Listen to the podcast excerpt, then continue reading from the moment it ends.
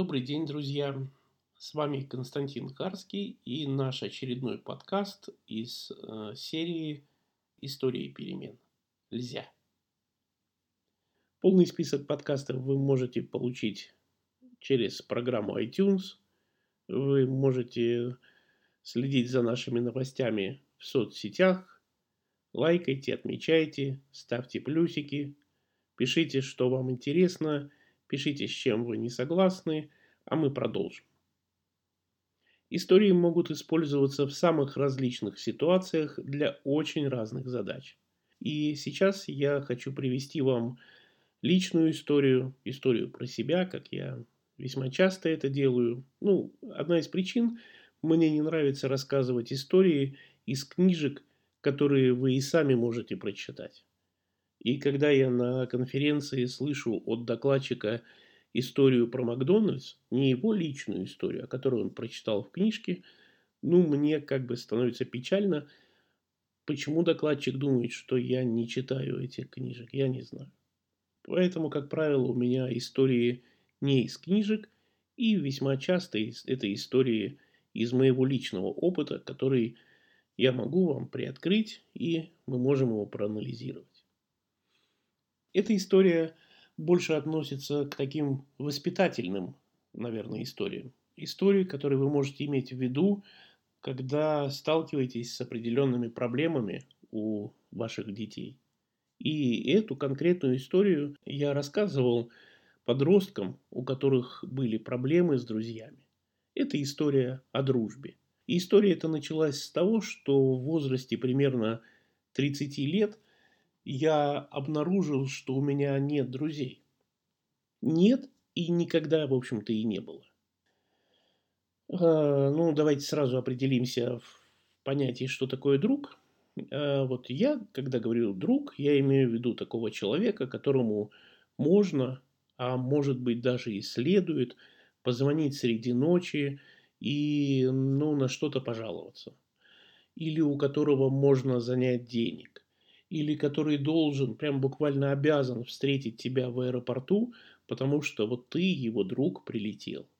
Э, друг, в моем представлении, это вот такой человек, когда ты, например, э, ехал на своей машине, заглох, у тебя кончился бензин, да, ты немного идиот, но у тебя ведь есть друг, ты ему звонишь, и он приезжает. Вот таких друзей у меня нет. Мне некому звонить среди ночи и плакаться – если я допущу, что у меня машина заглохла, потому что кончился бензин, то я как-то сам разруливаю эту ситуацию и никому не звоню и не требую на правах друга, чтобы мне вот помогли. Таких друзей у меня нет. И в 30 лет я это заметил. Ну, в общем-то, как-то даже в первый момент растерялся. А, да, чтобы вы не беспокоились, у меня очень много знакомых, близких знакомых, хороших знакомых. Ну, как еще можно этих людей назвать? Мне есть с кем пообщаться, есть с кем провести вечер, есть с кем сходить в ресторан, так что не, не, не нужно жалеть меня, что у меня нет друзей. Я-то лично сам вроде как даже доволен. Ну так вот, в возрасте 30 лет я заметил вот такой, такой нюанс. Назовем это мягко. И, конечно, стал исследовать, почему так получилось, что со мной не так или что с людьми не так, почему так вышло. И для того, чтобы разобраться с этим вопросом, мне пришлось отправиться, в общем-то, в глубокое детство. Я бы так сказал, мне пришлось отправиться предположительно в 69-й, в 70-й год.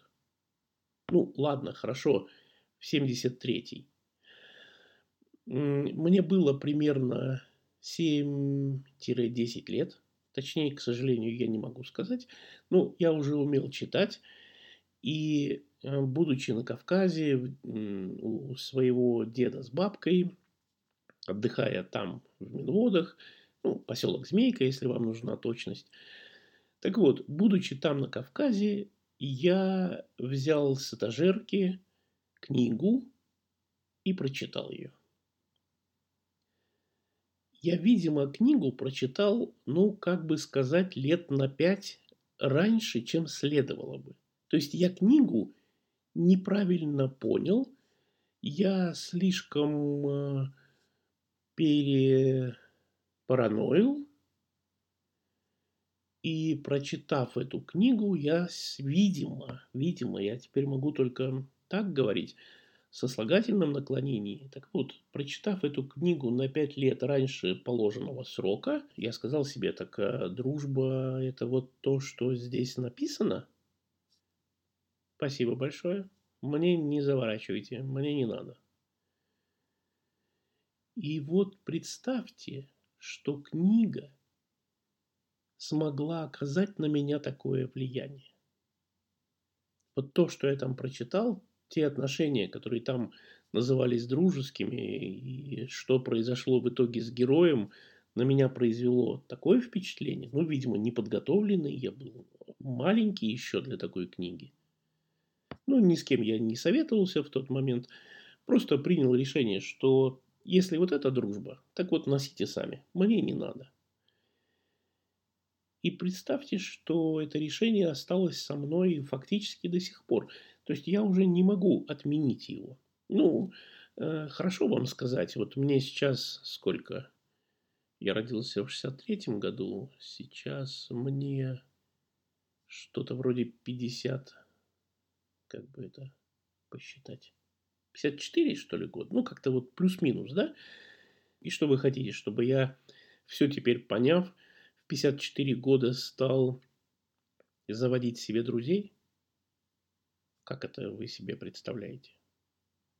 У меня 5000 друзей в Фейсбуке. И сколько-то в э, ВКонтакте, и еще сколько-то в Одноклассниках. Вот так. Книга, история, история, которую я прочитал, оказала на меня влияние.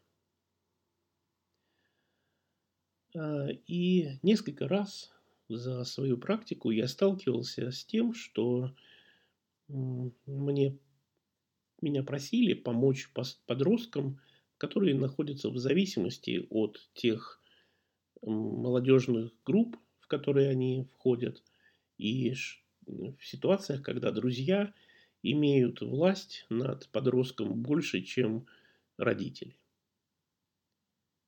я рассказывал им эту историю, История о том, как я остался без друзей, и как я прожил без друзей, и как мне живется без друзей.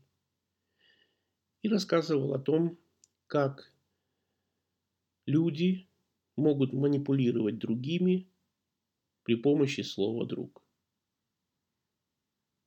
Истории обладают потрясающей силой. И эта сила может использоваться и во благо, и во вред. Мне, конечно, было бы интересно, если бы вы поделились, какие книги произвели на вас такое же сильное влияние. Я бы прочитал эти книги. А книга, которая изменила меня, я ее, конечно, потом нашел. Уже во взрослом возрасте я нашел эту книгу через интернет, э, купил ее у человека, он мне прислал. Э, я ее прочитал и, честно говоря, не понял, почему она на меня так повлияла. Ну вот бывает. Книга называется «Друзья и враги» Анатолия Русакова. Автор Тушкан Георгий. Вы можете найти эту книгу в интернете, прочитать. Я думаю, что и на вас она во взрослом возрасте не произведет такого впечатления. Но, тем не менее, это реальная история. История со мной. С вами был Константин Харский. Делитесь своими историями слушайте нас, лайкайте, э, советуйте своим друзьям, критикуйте, пишите письма. До новых встреч!